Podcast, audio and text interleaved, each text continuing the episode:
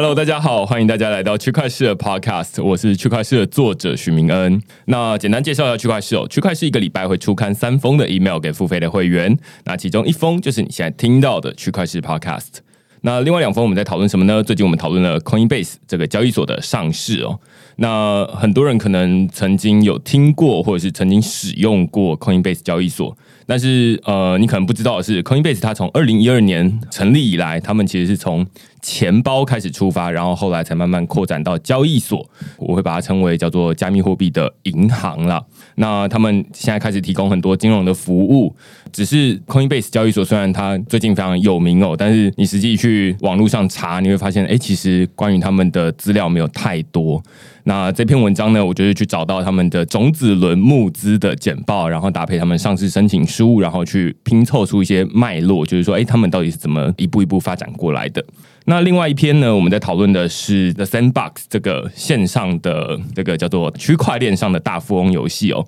然后在上面说，哎，教你怎么成为这个链上的地产大亨。你可能在台北市买不起一栋房地产，但是哎，现在在链上，在以太坊这个区块链上，你也可以买一栋自己的这个房地产，然后在上面经营自己的生意啊，或者是什么的。那如果你对这些内容有兴趣的话呢，欢迎到 Google 上面搜寻“区块市趋势的事”，你就可以找到所有的内容了。也欢迎大家用付费订阅来支持区块市的营运。那今天我们要讨论个非常有趣的主题哦，就是大家最近在新闻上可能会常常看到，就是包含特斯拉又买了十五亿美金的比特币，那或者是 MicroStrategy 他们又就是一直买一直买买比特币哦。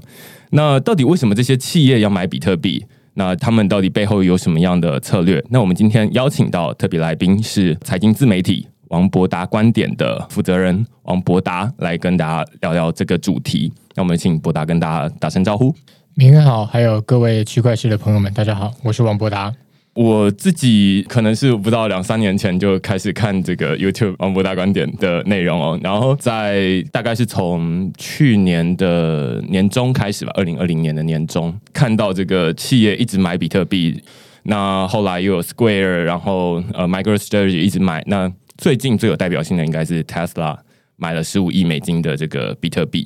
到底？他们为什么要买比特币？或者是说，先从一个比较基本的问题问起好了，就是说，最近大家好像都发现比特币啊，或者是美股啊，甚至台股就一直涨。为什么在一个疫情这么严重的时候，这些投资商品他们会一直的往上涨上去？其实从去年新冠病毒到现在已经一年多了嘛，那其实我们可以发现，各个国家几乎都经过了至少一波到两波的疫情的高峰期。那在高峰期的时候呢，这些国家其实是采取很严峻的经济封锁的策略，所以它整个经济是激动的。像我们看到武汉啦，或像美国，他们其实基本上街上是没有人的，整个经济是停滞的。那这些国家要怎么样让他们的经济可以维持运作下去？他们就是政府发钱，像最近美国又通过一点九兆的刺激方案，又要继续发钱，每个月发一千四百块美金。但在这样状况之下呢，他们要怎么样去发这些国债？谁去接手这些国债？其实，如果在一个国家短时间内发出很多国债的话，这样市场是没有这样应付的。所以最后呢，他们就是由各国的中央银行，比如说像美国，就是由联准会出手呢，去印钞票去买下这些债券。那这个过程其实也就是我们可能会常常听到的，叫做量化宽松。嗯。因为过去的话，我们在两千零八年以前，其实他们在做货币政策的时候是透过利率的控制，但现在利率已经降到零了，嗯，很多国家甚至还是负利率，所以他们在利率的部分没有办法再做更多的琢磨之后呢，他们就从货币的供应量来着手，所以他们就持续去发行货币啦，买下他们的公债，那就变成量化宽松。那这个规模其实蛮惊人的哦，我们以美国为例好了。他们去年疫情爆发之后到现在，他们美国联准会的资产负债表增加了超过三兆美元，原本差不多是四兆美元，所以大概不到一年内就大概快一倍。那大家知道比特币的市值差不多就一兆美元嘛？对，所以你等于是增发了三个比特币的市值出来。嗯，那在这样状况之下呢，其实这些钱不知道去哪里。那他们就是去推升这些，比如说你看到从去年到现在，其实像债券、房地产、股票，然后加密货币，几乎是所有资产的价格都在上涨。所以刚刚问到就是说，为什么疫情这么严重的状况之下，反而这些资产价格不断的上涨？那其实最主要原因就是各国政府为了要去维持经济的运作，发行了很大量的债券。那各国的中央银行像联准会，他们必须要去吃下这些债券，就是释放了很多的货币到市场上，才会去推升这些资产的价格。但是我觉得从另外一个角度来讲，可能不是这些资产价格在上涨。其实是美元价格在下跌，因为它发行了太多美元了。那相对来讲，你看，呃，比特币它数量是供给是有限的嘛？那房地产也不可能短时间供给增加，所以相对来讲，你大量增加了美元，等于美元的价值下跌了，所以才产生这样的状况。我刚刚听到两部分哦，第一部分是就是在不需要印钞的情况之下，中央银行通常会降低利率，对，可能就会叫降息，然后通常降息几码这样子。那这主要用途是把银行里面的钱逼出去。可以这么说吗？或者是说去刺激人家去做，不管是企业或是个人去做借贷，嗯，比如说呃，利率可能过去房贷三趴，然后现在是百分之二，那我可能就会觉得，哎，那现在去投资房地产是不是有利可图？因为利息的成本降低了嘛，对，就会有这样的状况。懂。然后在第二阶段才想说，哎，那因为利率已经降到零了，我就想到那个之前在雷达里奥。的一个影片叫做《经济的机器是怎么运行的》。那影片里面，它就有一个很有趣的这个画面哦，它就是说，哎，那每一次降息、降低这个利率，想办法把这个钱逼出去，它就有一个把手，然后就是往下压，然后那个零就是已经压到底，没有办法再下去了，怎么办呢？于是就开始说啊，那我们用。印钞的方式，那当然就是刚刚前面有提到，就是说啊，那如果要刺激经济的话，那政府就会发行债券，那中央银行再发行美元，再把它买回来。于是就有钱去做这件事情，我觉得这整体就比较清楚一点，就是说啊，于是市场上充满了钱，那到底钱要去哪边，就开始流入，比如说股市或者是流入比特币上面这样子。其实这个过程，我觉得跟那个 Satoshi 他当初在零八年、零九年去推这个比特币的那个背景很像，因为当时其实是美国的次贷风暴，那当时美国政府为了去救这个金融业，所以他们其实也是把利率降到几乎零。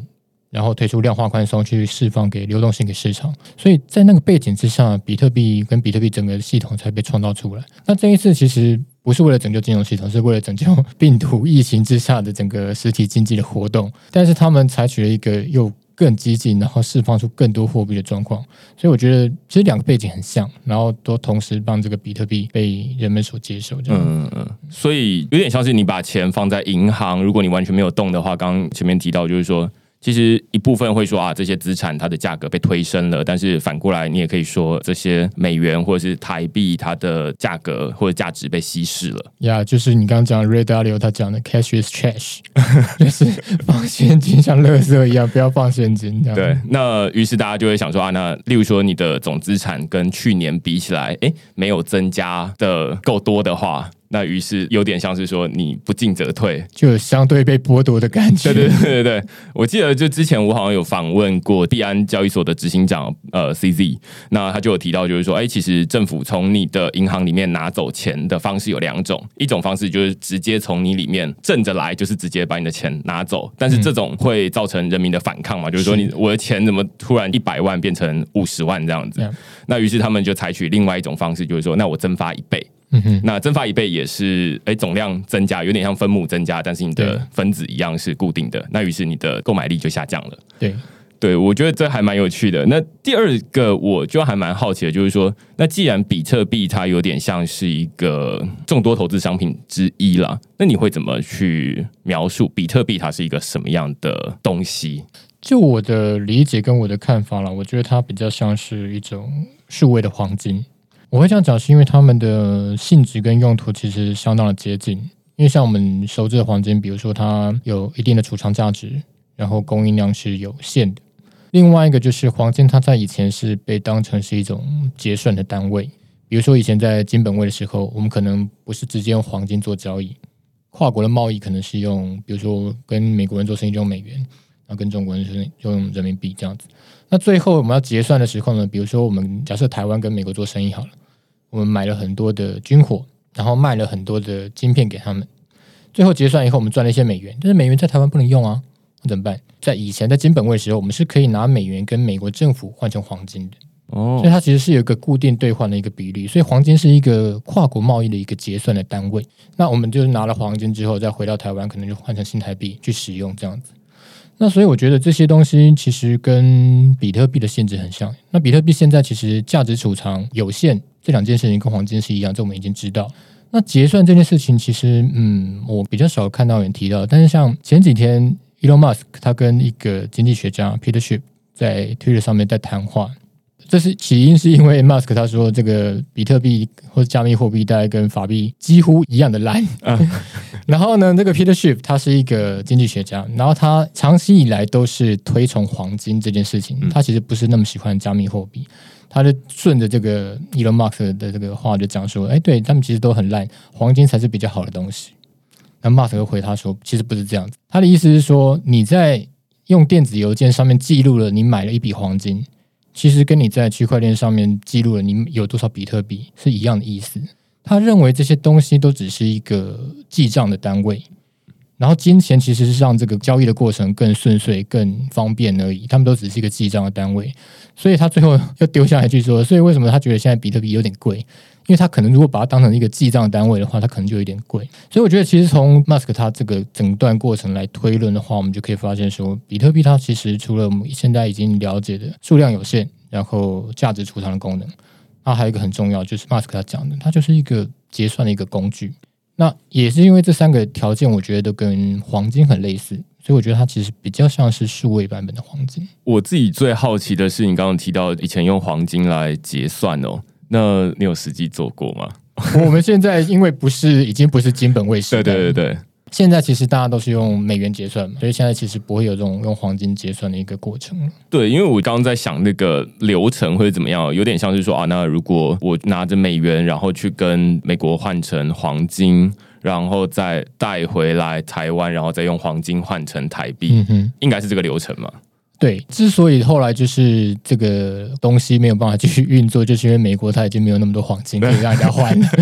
当时其实法国就觉得，哎，你美元这样子长期这样消费，然后又打仗的，你应该是没有够多的黄金可以让我换，所以他们就不想持有美元，他们觉得美元是一个很危险的东西，就要求说，哎，那我要把我现在手上所有的美元都换成黄金。就美国想说，哎，完了，我黄金不够换，他就突然就说，哎，我禁止你们再继续用美元跟我换黄金。所以最后其实现在法币为什么变成现在这样，就是因为这样子的过程中，他们没有办法再去应付大家的兑换，嗯所，以就脱离黄金这个东西。那现在的做法就会变成说啊，那大家都会说啊，那黄美元它背后没有黄金的支持，是。换句话说，这不是什么金本位的时代了。对，那就是每个国家就是自己的法币本位，因为美元现在是一个全球流通的货币，嗯。欧元也是一样，他们其实就是用自己的货币去发行，然后去做结算这样子。嗯嗯，所以这个过程中就会让大家会觉得说，例如说刚刚提到比特币，诶，现在好像就可以复制类似的模式，只是说它不需要有实体的黄金来流通，但是这好像回到了金本位的时代，只是现在变成了比特币本位。对，如果有政府愿意去做这样子的事情的话，它就变成是回到当时的金本位，只是它的商品就变成是比特币了，嗯它呃储备的商品就变成是比特币这样子。呃，因为我之前看过蛮多这种关于比特币跟黄金的讨论哦，那其实我也蛮同意它就是一个数位的黄金。那刚刚提到它有黄金的特色，那唯一的差异就是实体跟数位。那但是光是实体跟数位就有一个很大的不同，第一个是它可以分割，是，第二个是它可以透过网络传输，嗯哼，所以第三个当然是说它不用储藏在一个很笨重的一个地方啊，例如说某个金库里面，然后对有很多保全。那但是反过来说，它也因此有很多危险的地方，例如说现在很难安全的保存它。嗯哼，因为骇客会进来，或者是说，哎、那你不小心多输入一个零，那就不见了。那这跟你拿十克的黄金跟一百克的黄金，哎、可能实际上摸起来差不多，但是哎、这个差一个零，可能就差很多了。这样子，对，这是还蛮有趣的，就是说从实体的黄金过渡到数位的黄金这样子。那另外，你会觉得说，自从有了比特币之后，或者说现在这个疫情的时代，或者说政府发非常多钱的时代，比特币在经济里面扮演什么样的角色，然后对大家有什么样影响？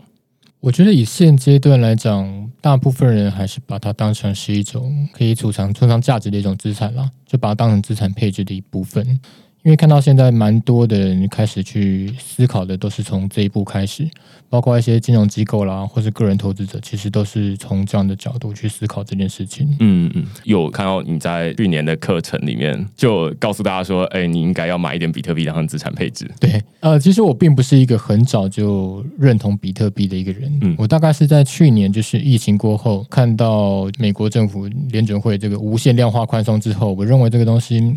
应该会让大家对于这个法币失去信心，所以当时就想说，哎，那黄金。比特币应该就是大家对法币失去信心以后最有可能会增值的一种资产。那黄金在去年大概创了十几年来单年最高涨幅了。那当然没有比特币那么多，但是黄金其实也涨很多。那另外一个，我觉得建议大家去配置就是比特币。其实我是比较晚才加入比特币，那所以评论我的成本蛮高的，大概九千多，对比大家都高很多。那大家慢慢去认同这个东西，其实是我觉得需要一段时间。就是你把它从一个电子数位讯号怎么样认同它的价值，但是我觉得其实从古老的货币体系到现在哦，你会发现它都是一种互信的系统。很多东西其实一开始本来就没有价值的，比如说像以前的贝壳，古时候像嗯，可能用牛啊、牛皮啊，甚至是用稻米这些东西去做一个货币。那你说贝壳有什么价值？没有啊。但在这样的状况之下，就是说。开始有一部分的人认为说这个东西是可以拿来作为货币使用的，嗯，那他认同价值，他去背书它的价值，慢慢的就会有其他人说，哎，那这个东西有价值的话，那我们是不是也可以这样子用？所以我觉得这本来就是一个货币体系的形成，本来就是一个渐进式的过程。那所以我们看到现在虽然只有一小撮人、一小部分人认为比特币有价值，但是随着说从个人投资者慢慢进入到了企业之后，我觉得会有越来越多人去认同这个东西，它是有价值的存在。依循你刚刚说的，我突然想到之前好像有看到马可波罗的故事哦，就是说他来亚洲，然后逛了一圈之后，哎，然后他就发现说，哎，原来中国是用钞票在交易的，那而不是用这种金属。那于是就会发现说，哎，为什么钞票会有价值？那最主要原因是因为，当然这边的政府他就已经先统一了，就是说大家都说这个钞票有价值，由上而下的就是说，哎，这个钞票它就代表是一个价值的载体。对，那大家现在已经日常生活中已经碰到很多这种数位的东西了，包含大家每个月的薪水，可能都是直接用数位的方式转到你的银行账户里面来。但是，其实大家对于数位的认知，我觉得现在还在半路上的感觉哦。就是说，有一些我们觉得数位的东西已经觉得很自然了，就有点像是这种有实体当成背书的，或者是当成抵押品的这种数位讯号，我们就会觉得，哎，这个可以。例如说刚刚说的这种现金，你就随时都可以去把这个数位的东西换成实体的钞票，是大家就觉得说啊，那这可以。但是比特币这个就更挑战大家的既有认知，就是说。大家都会直觉反射说，比特币它有没有一个实体的东西让我去拿到它？但是你再认真的想一下，就是说，你拿到那个实体有什么样的意义？其实就像我们在买网拍的时候，它其实也都是数位在那边传来传去而已。对我们从来没有讲求说我们一定要拿到这个钞票，然后去跟那个买家买东西。所以呃，现在当然是比较挑战我们既有的认知，就是说啊，那它从一个实体数位化的商品变成是。纯数位的东西，它先天下来就是数位的，于是大家就会觉得说啊，那这有点不太可以认知。但是我觉得这是一个过程，就是说，既然以前都可以从金属变成纸钞，嗯哼，那现在可能也可以从这个纸钞变成一个纯数位、虚拟摸不到的东西。但是无论它是金属、纸钞还是数位讯号，嗯哼。其实它们共同承载的都是同样的价值。对，我觉得这个东西是需要渐进式的啦。就是说，以前的货币它其实除了兼具这个价值储藏之外，它其实还有实用上的功能。比如说我们刚刚讲的，它可能是以前征税是征稻米啊、征布啊这些东西，它可以变成是一种税收，也可以当成实际上来使用。就是说，今天有的人假设不收这种货币，我至少还可以拿来用吧。对，但是后来慢慢大家就觉得说，哎，这个东西太麻烦了，我是不是可以用一些什么铁钱啊、铜钱啊，甚至还有后来银币、金币这样的东西去取代这种实际上有用途的东西？所以你可以看到，那已经是一个蛮大的一个进展，已经不需要这个东西本身有用途，它其实是代表一个价值就可以了。那到后来，金属本身的价值也不需要了，变成纸币嘛，因为你相信政府说可以用。这个纸币去跟政府换黄金或其他的东西，所以它又是一个信任的在跨越一步。所以现在连纸币都没有了，我们现在是数位讯号。其实大家去想啊，你现在用手机支付啊，或者用什么呃优卡这种支付，你也没有拿什么实体的钱呢。你像手机支付，你也没拿实体的钱，但是你还是相信他，收的人也相信这件事情。所以我觉得它就是一个要让这个信任再跨过去一步。但现在越来越多人加入到这个市场，我觉得就可以把这个信任再往前推。因为过去就是我们一些个人投资者或者一些先行者，在这个比特币这个市场里面。但是现在慢慢越来越有越多的企业，甚至是金融机构，他们愿意把一部分的资产去配置在比特币里面。我觉得就有可能会让这个互信的系统再往前再跨一步。那当然，在这样的过程中，我觉得比特币的价值就会再进一步的往上垫高。哎，我觉得你刚刚说的这个蛮有趣的，就是说，本来我们用稻米在交易的时候，是我们赋予它价值之外，它本身也有实用的价值，就是说最后可以把它拿来吃掉的。就算没有人要收这个稻米当货币，我还是可以把它吃掉。对对对对。那另外一部分就是说，哎，那个稻米它可能是有一个时效性的，哎，它可能会烂掉等等的。那而且它需要一个很大的仓储，但是金属它就已经变成说，我有这个金属，它已经在抽象化一层了。就是说，我不需要那个实用性，但是它还是要一个实体的东西。是，但是它已经没有这种时效性了。多数的金属都，尤其是黄金，它可以放很久嘛。那再接下来就是说啊，它纸币现在看起来就是变得更容易交易，就是说它随身携带。那大家身上带一千块，我没有办法想象以前的人，如果他要带金属带一千块，可能是不知道怎么带。一大串钱挂在身上，对对对对之类的。那现在再进一步抽象化，基本上你可以把这个过程发现说，哎，他眼镜的流程是慢慢的从它本来的这个实用性慢慢抽象掉，对，就越来越。不讲究实用性，这其实也可以反映现在很多人对于比特币的一个批评或者是讨论，就是说比特币它没有一个内在的价值，就是说，哎，黄金至少什么台积电在做晶圆的时候可能会用得到，或者是说，哎，至少黄金看起来很漂亮之类的。但是比特币它连用都用不到，然后它那个 logo 也看起来不怎么样。我相信这个东西从我们刚刚讲的，从稻米过渡到贵金属这个阶段，一定有人讨论过一样的事情，或者说从贵金属到纸币的阶段。对，大家想说，那纸币这个东西就是纸啊，它没有金属的价值，为什么大家用这种东西？当时一定也会有这样的讨论。对，我觉得这只是历史在重演，只是我也没有把握，就是说过去有没有这样的人，但是我是相信一定有这样的人在讨论这些东西。对。那这样听起来，我会不会可以得出一个结论，就是说，现在大家都会把各国中央银行的量化宽松，或者是说印钞，这比较直觉，当成是一个水龙头的话，那就会说，哎，这个水龙头它没有关起来之前，比特币或者是其他的这些资产，它基本上大方向就会一直这样涨上去。对我刚刚其实有提到，我并不是一个坚定的比特币持有者，我大概就是大家对于法币不信任的那个阶段，我会持有比特币。那大家如果去回想到二零一八年，就是比特币单一年跌了快七八十 percent 那一年，那一年其实就是联准会它紧缩货币，它就是觉得宽松了很长一段时间呢，它希望让它的货币政策可以正常化，所以它不仅把它的利率从零开始慢慢调到大概二点五 percent，也把它的资产负债表的规模，也就是它释放出货币的规模，慢慢的降下来。所以在二零一八年，它同时做了这件事情。也就是在那一年，比特币跌了快七十 percent 吧。那这是上一次的比特币的熊市。所以你刚刚讲的一个问题就是说，如果今天各国政府去把这个水龙头关起来，我觉得一定会对比特币或者是其他的加密货币的价值有所影响。因为大家会想说，那是不是呃美元的价值又再回来啦？那这样这种状况之下，我们那相对来讲，比特币的价值是不是就会下去？我觉得有这样的可能。像最近其实就是全世界的股市跟加密货币其实都修正了蛮大的一波。那最主要原因就是因为美国公债的殖利率快速的上升。那主要原因就是因为现在大家看到，哎，疫苗已经出来嘛，然后疫情开始趋缓了，那美国经济上来了，然后通膨上来了，大家就在担心说，那个联准会会不会紧缩货币？所以反映在公债就是殖利率上去了，利率上去了。所以让这个全球的资本市场在最近都出现了比较大的动荡。所以回到您一开始的问题，就是说，假设他今天真的要紧缩货币，我觉得一定会对这个币价有一定的影响。嗯嗯，我自己也是有类似的看法哦，只是说刚你提到的，就是说他把这个水龙头关掉的时候，听起来啊，你就会诶觉得该出场的时候了，应该是这样。是，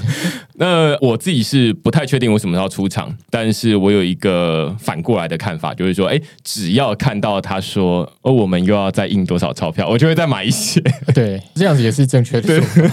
我我不太确定我什么时候要收起来，但是哎，只要它在水再开大一点，那我就再多买一点。其实以各国政府目前的债务来看，我觉得他要恢复到以前那种正常状况，真的非常困难了。所以讨论到这边，刚刚比较多都在讨论我们个人呢。那现在就是想要进入说，到底进到这个企业哦。例如说特斯拉，或者是 MicroStrategy，或者是呃 Square，最近也买了一些。那 R 他们也怎么一直都在讲比特币这样子？我就很好奇，就是说，哎，那这个企业的思考逻辑跟个人一样吗？还是说他们有其他不同的面向？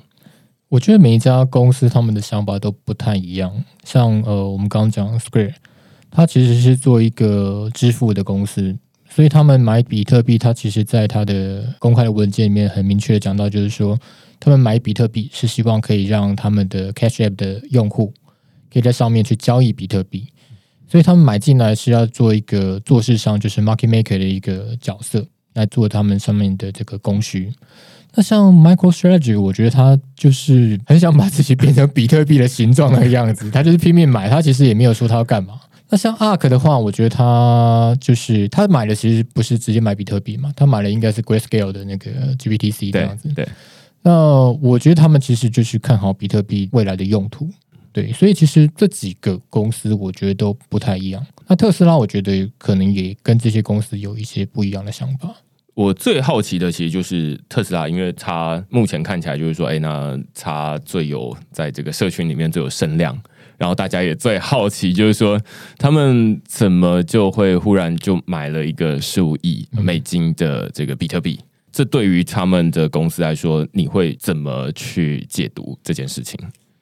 呃，其实我们刚刚讲到 Elon Musk 他跟 Peter Schiff 在 Twitter 上面的谈话了，我们就会发现说，他其实对整个货币体系跟整个结算的东西其实是蛮清楚的。而且大家不要忘了，那个 Musk 他是 PayPal 的共同创办人，所以他对整个支付体系应该是非常熟悉 才对。那所以现在大家在看特斯拉会是一个什么样的公司？明天你觉得特斯拉是一个什么样的公司？我目前就觉得说，哎，它是一个很未来的公司。我说 Elon Musk 这个本人啦，那或者是说电动车未来它可能可以结合，因为我之前在讨论很多这种数位支付的时候，会有一个情境，就是说啊，那未来的汽车它也可以透过数位支付的方式来支付，例如说什么停车费啊、过路费啊等等的。只是这就会是一个很有趣的情况，但是我觉得那都还很远。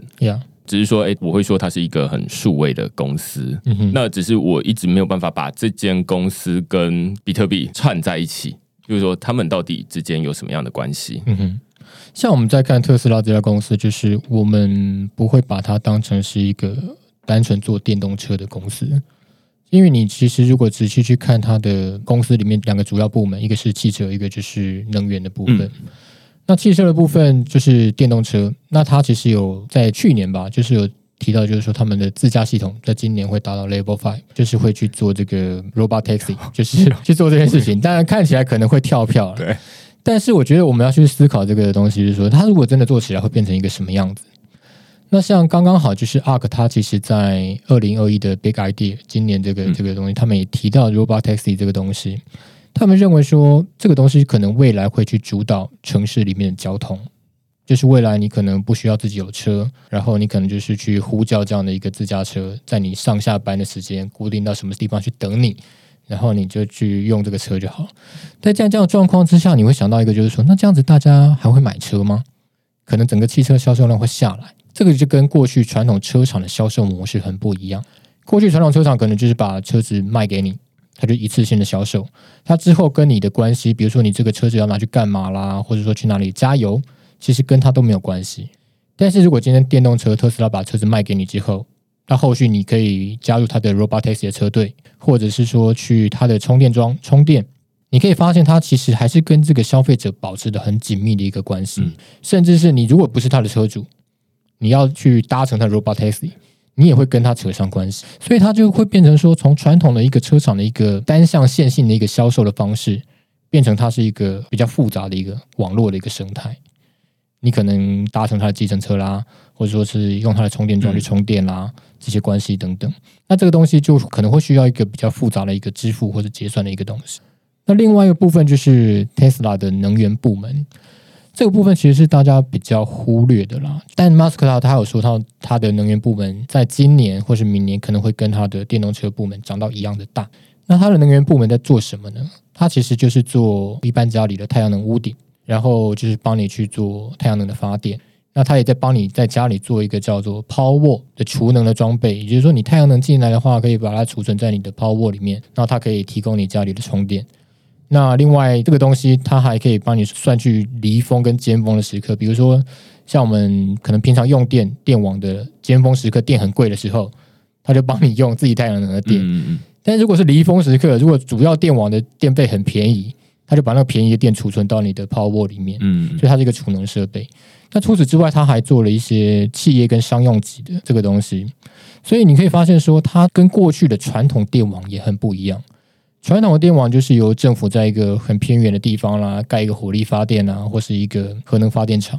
然后通过这个高压电缆把它输送到城市里面，然后一次性的销售。但你看到这个 Tesla 这样的一个能源体系，就是它是一个分散式的体系，每一个家庭都可以是发电的人，嗯嗯那你也是可以是一个消费者。所以在这样的状况之下，它把一个传统的一个中心化的一个电网体系，嗯变成一个分散式的电网体系。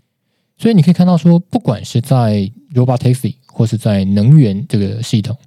它其实在未来业务的形态会越来越长成像这种很复杂的网状的一个生态系。那在这样的状况之下呢，我们就会认为说，诶，那它是不是有可能去做一个在这样的一个架构之上的一个支付的系统？那我们刚刚提到的，就是说像比特币，我它不一定要自己当一个支付层，它可以当成是一个价值储藏跟结算层。那 Tesla 它有可能在这个比特币的结算层之上，再去做自己一个支付层对，然后去完成它这个刚刚讲的那几个东西的一个支付的体系。嗯嗯我们之所以为什么会觉得这个东西是可行的，是因为我们觉得进入到物联网的时代哦，区块链这种让机器跟机器的沟通跟交易，其实会变得很频繁。那在这样的状况之下，我们认为 Tesla 它可能会以比特币为一个价值储藏的核心，然后去在它上面之下再加一层，然后去发行自己的特斯拉币，去完成它这个刚刚讲那两个生态系的一个支付。对，我觉得你刚刚提出来这个观点是我从来没有看过，但是我觉得非常有趣哦。因为就是说，从以前的无论是车，因为我最近也在想说，啊、那到底要不要买车，然后要买或不买，然后我就想说，哎，有没有这种 WeMo 这种哦模式的汽车，然后最好它是特斯拉，那我就可以不用买了是这样子。那我一直在想说，那如果我买了之后，然后三年之后它就出来了，那我就白买了吗？对啊，白买了，你可以把你的车子加入 Robot Taxi，让你帮 让他帮你赚钱，这样吗？对，那这是一个考虑，就是说，从我最近在跟我爸妈讲说，哎，特斯拉它到底有什么不一样？跟普通的汽车最大的不一样之处在于说，哎，以前的汽车是你买进来之后，这台车就是最好的状态了，嗯嗯，接下来它只会往下走，它不会越来越好。那 Tesla 它比较不一样的是，它跟手机一样，它可以慢慢的升级上去，所以它有可能，哎，你下一次升级了一个新的功能之后，它可以慢慢的上去，这是一个很大的不一样。那第二个是说，他们它是一个电动的，那它现在就可以透过网络，那未来它可以透过网络跟其他的汽车之间连接，所以它从一个单向的销售模式，就是我直接卖过去给你，然后我们就结束了。对，或者是你偶尔会开回来保养而已，嗯但是那只是有点像是应尽的义务而已，那不像是一个说我真的真心想要跟你维持一个关系。是那但是网络 Tesla 的模式比较不一样了，就是说你刚刚说 Robot Taxi 这个模式，它比较像是说啊，那我们有刻意维持一个什么样的关系，形成一个网络。那我们这个网络越大，那它的影响力就越大。那另外。能源我觉得也是蛮有趣的，就是以前是一个单向的能源，那自从它有一个储能设备之后，包含现在台湾的这个太阳能，目前也都还没有办法储能嘛，就是说上面有个太阳能板，你只是说啊，那收完了之后你就直接卖掉，对，那接下来它有一个储能设备之后，它可以跟这电网做一个互动，然后变成是网路的概念。它从一个单向的接收变成说，哎，你可以输入跟输出这样子。那这每一次的这种单向的交易变成是一个双向的互动的时候，就会造成一些金钱的往来。那现在的数位金钱往来，基本上我们就会说啊，那我觉得比特币跟这个传统的这种数位支付最大的不一样之处在于说，它比较容易程式化，就是它是一个数位原生而且可程式化的金钱。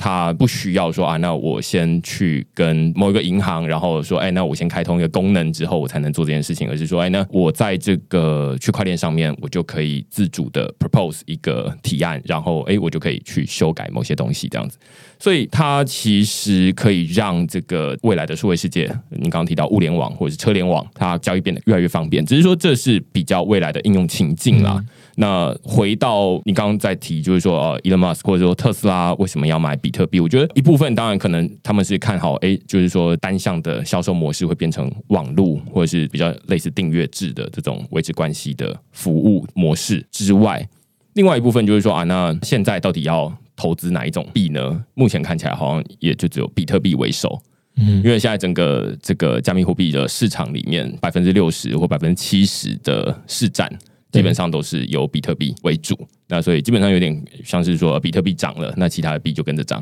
那比特币跌了，基本上其他的币也不会好到哪里去。那所以像这股票，你可能就会买这种零零五零，就是买指数。那在加密货币，也有人想说，哎，那有没有那种指数可以投资？就说不用找指数了，就买比特币就好了。反正比特币涨了，那就其他跟着涨这样子。那所以我会觉得说，一部分当然是说啊，比特币它在这个整个数位世界里面，最终会变成一个价值储存层。那之前我找这个比特币的研究员陈博伟来讨论，就是说，哎，现在比特币的开发者们也正在开发，但是不知道什么时候会 release 的一个，就是说，真的让比特币用来做支付，嗯就每一次的支付的手续费可以降到非常非常低，就是你几乎是可以忽略的程度，就可能小于一块钱，然后而且可以及时到账。